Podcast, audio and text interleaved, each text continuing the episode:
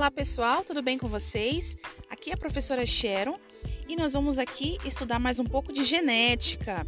Muito bem, eu quero que vocês ouçam essa gravação, esse podcast, depois de terem assistido a aula gravada, na qual eu finalizo a aula com a seguinte pergunta: Qual foi a contribuição de Watson e Crick em relação à estrutura do DNA?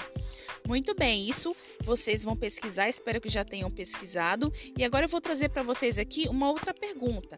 Qual é o motivo pelo qual a descoberta da estrutura do DNA por Watson e Crick é considerada a descoberta biológica mais importante do século XX? E aí, gente, o que vocês acham? Qual o motivo que tornou essa molécula ser uma das mais importantes descobertas?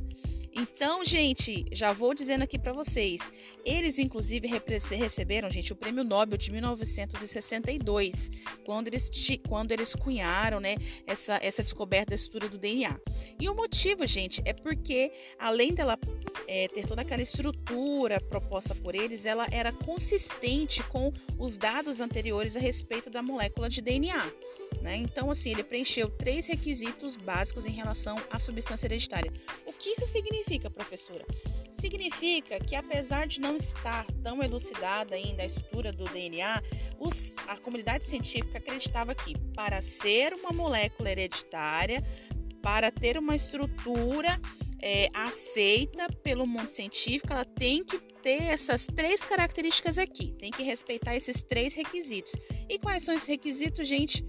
A molécula tinha que ter uma matriz de código genético, a molécula tinha que ser capaz de sofrer mutação e tinha que ser capaz de ter um mecanismo de cópia. Vamos entender cada um deles. A matriz de código genético, ela é nada mais nada menos do que o que? Conter informações no DNA, uma sequência de nucleotídeos, que pode ser traduzida em forma de diferentes sequências de aminoácidos de uma proteína ou de várias proteínas. Ótimo. A segunda, então, essa minha sequência de DNA de bases, ela, ela, ela poderia sofrer mutação.